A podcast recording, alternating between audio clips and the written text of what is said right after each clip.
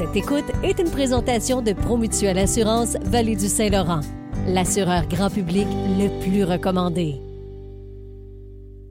On a beaucoup entendu notre euh, député de Brome-Missisquoi, qui euh, est également la ministre responsable du sport, Isabelle Charret, qui a déposé un projet de loi, le projet de loi 45 à l'Assemblée nationale pour mieux protéger les jeunes athlètes. Il y a beaucoup de mesures euh, là-dedans. et, et, pour commenter un peu le sujet, on a un enseignant bénévole très impliqué dans le monde du sport ici dans la région, en bout de ligne, François Lemay. Bon matin, François. Bon matin, Jean. Euh, ce projet de loi-là, vous l'accueillez de, quelle façon? Est-ce que vous pensez que ça va vraiment avoir assez, assez de, pouvoir pour être en mesure de vraiment protéger nos, jeunes qui euh, espèrent vivre une expérience positive quand ils font du sport amateur? Ben, c'est un énorme changement. C'est une grande avancée euh, pour, pour la protection de l'intégrité dans le sport.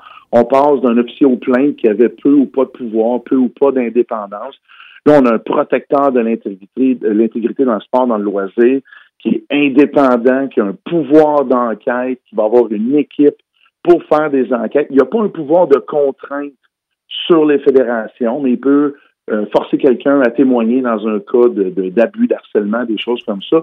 Donc, ça, ça a définitivement plus de mordant. On, est euh, très... Si on se compare, par exemple, à le gouvernement canadien puis Hockey Canada, on a réalisé Canada, euh, que le gouvernement n'avait aucun levier juridique, aucun lien avec euh, le Hockey Canada, qui est une grosse euh, bébête indépendante, arrogante aussi, mais bon, ça c'est un autre sujet.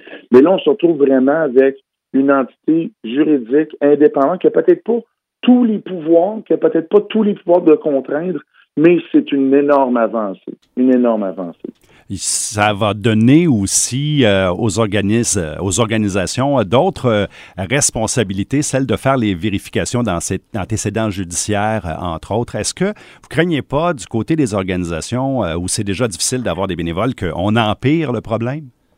Bien, ça, ça c'est toujours ma crainte, de toujours mettre plus de travail chez les bénévoles. faut dire cependant, tous les organismes sportifs ici avec lesquels j'ai travaillé à Granby, on est quand même chanceux, on a un service de police qui nous aide énormément là-dessus, qui collabore avec nous. Euh, on, chaque organisme va avoir, par exemple, un responsable des antécédents judiciaires, remplir les formulaires, amène ça à la police. La police de Granby s'en occupe. Nous, ici, on est chanceux, mais c'est pas le cas partout ailleurs. Donc là, dans la loi, ça semble aussi mentionner que les policiers devront fournir ce service-là. Fait que là, peut-être qu'un petit village dans un coin reculé avec euh, le, le, je sais pas moi, une station de la SQ qui rendait plus ou moins ce service-là, ben maintenant, ils auront droit à ça. Idéalement, ce serait de simplifier le travail au maximum, euh, d'avoir peut-être un, courriel, un numéro centralisé où on peut faire ce genre de demande-là, parce que tu as tout à fait raison. Le sport amateur au Québec repose, est porté à bout de bras par des bénévoles. À chaque fois qu'on rajoute quelque chose, il faut se poser la question, est-ce qu'on fait travailler nos bénévoles encore plus fort? Ici, à Granby, ça va être le statu quo parce qu'encore une fois, la police nous aide déjà, le service de police nous aide déjà beaucoup par rapport à ça. Mais ailleurs, ça va les aider. Hmm. Clairement, j'ai l'impression que ça va les aider. Et rapidement, en terminant, François, euh, est-ce que, tu sais, on n'en a jamais autant parlé de la protection de nos, de nos jeunes sportifs avec ce qui s'est passé avec Hockey Canada? On, en a parlé en long et en large. Est-ce qu'on sent un changement d'attitude? Est-ce qu'on sent que la situation s'améliore, euh, même si on ne parle pas de réglementation ou de pouvoir aux associations? Là? Ben, oui, veut, veut pas. Je pense que c'est long changer les mentalités. Je pense que Sheldon Kennedy, qui était une victime d'abus dans le sport, avait très bien dit ce qu'on constate avec Hockey Canada, c'est que c'est tout. C'est pas des individus qui ont posé un geste. C'est le système, le système qui est permissif, qu'on dit, ah, ben, c'est normal, c'est si, c'est ça. Mais là, tu sais, à, jaser que des, chums de gars, des chums de filles, dans les différents milieux sportifs, mais ben, là, on se dit, ben, non, c'est pas tant normal. on fait plus attention on, comme entraîneur, on passe des messages plus clairs à nos joueurs, à nos joueuses. Euh, non, ça prend du temps à changer les mentalités, mais je pense qu'on s'en va dans la bonne direction.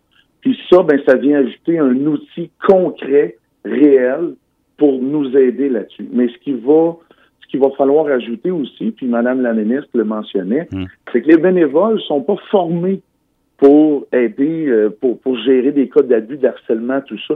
Il va falloir donner de la formation bénévole, mais surtout leur dire, ben, vous n'avez pas besoin de vous en occuper. Envoyez ça à une tiers partie Donnez ça à des gens qui connaissent ça. Il y aura des ressources. Il y a des ressources. Mm-hmm. Faites-vous aider. Euh, je veux dire, quand tu es un bénévole d'une association X, c'est pas à toi de gérer un cas d'abus ou d'harcèlement. Ah, c'est pas formé pour ça, c'est pas ton métier. Oui. Ben, merci beaucoup, François, d'avoir pris le temps de, nous parler euh, ce matin. Puis, euh, on espère que ça, ça fera vraiment, vraiment une grosse différence dans, dans, vos, dans vos secteurs respectifs. Merci encore. Merci de l'invitation. Merci. François Lemay, qui est enseignant et bénévole dans le monde du sport ici dans la région.